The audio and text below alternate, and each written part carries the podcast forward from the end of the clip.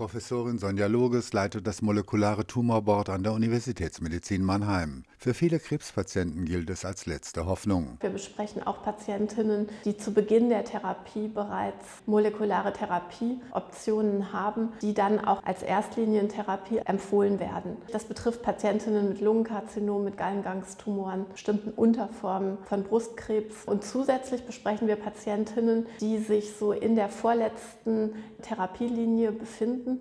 Da versuchen wir eben auch, dass Patientinnen nicht erst in Anführungsstrichen sequenziert werden, wenn es keine anderen Therapiemöglichkeiten mehr gibt, sondern so frühzeitig, dass wir genug Zeit haben, die Diagnostik durchzuführen. Wir haben durchaus eine Mischung von Patientinnen im molekularen Tumorboard. Durch die Anwendung moderner molekularer Untersuchungsmethoden von Tumorgewebe und Blut werden für die Patientinnen und Patienten individualisierte Therapien erarbeitet.